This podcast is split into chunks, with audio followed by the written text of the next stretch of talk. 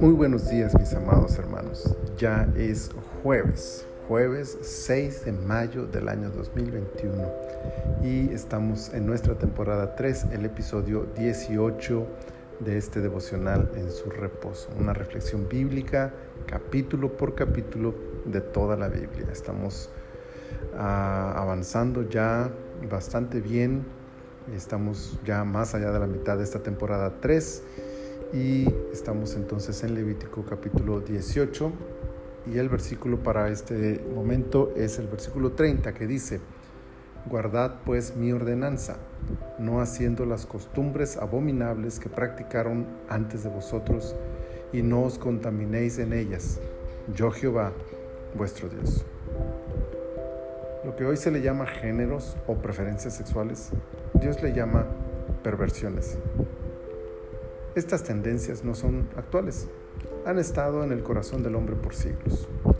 El capítulo que nos ocupa nos muestra una lista de tales actos contrarios a la voluntad de Dios, pero además nos explica que las mismas estaban presentes en los pueblos cananeos a los que habrían de expulsar de la tierra prometida.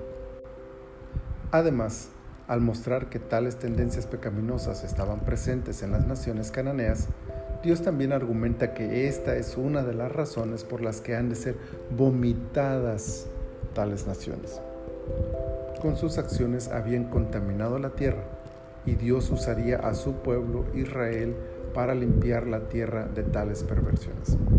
Está claro, Dios no acepta tales formas de vida. La invitación divina es a que su pueblo guarde esta ordenanza y se aleje de las costumbres de aquellas naciones pues de no hacerlo sufrirán las mismas consecuencias de quienes ahora están por ser vomitados de aquella tierra. Esta invitación sigue vigente para su iglesia hoy. Alejarnos de toda perversidad, no solo sexual, sino de cualquier otro tipo, manteniéndonos fieles a las ordenanzas de la palabra del Señor, conscientes de que así honramos a Dios y nos mantenemos libres del juicio que caerá sobre todos aquellos que se mantengan en la perversión de sus corazones. El Señor nos ayude y se glorifique en nuestras vidas. Bendito Señor, te damos a ti toda gloria y toda honra por tu palabra.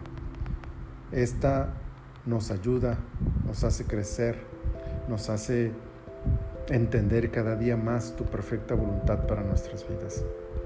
Y como en este capítulo, nos enseña, Señor, las consecuencias que pueden sufrir aquellos que se mantienen lejos de tu voluntad y voluntariamente rechazan tus ordenanzas. Señor, nosotros en esta hora queremos pedirte que nos ayudes, en primer lugar, a mantenernos fieles a ti, a mantenernos santos y consagrados para ti. Pero también, Señor, nos ayudes a enfrentar la crisis que este mundo vive en nuestros días a causa de esta tendencia, de esta libertad en lo que ahora se llaman géneros, pero que tu palabra claramente llama perversión a todo lo que el hombre hoy está tratando de darle permisividad y darle normalidad en la vida cotidiana. Ayúdanos, Señor, a permanecer fieles a ti y a tu palabra y a honrarte de tal manera, Señor, que nuestras vidas dignifiquen tu voluntad a través de nuestro ejemplo. Señor, que tu gracia nos asista y nos fortalezca y que tu nombre, Señor, sea glorificado en nuestras vidas. Muchas gracias, Señor, por Cristo Jesús, nuestro Salvador. Amén, amén. Que el Señor nos ayude y todo este día vivamos para Él y por Él. El Señor les bendiga, mis amados hermanos.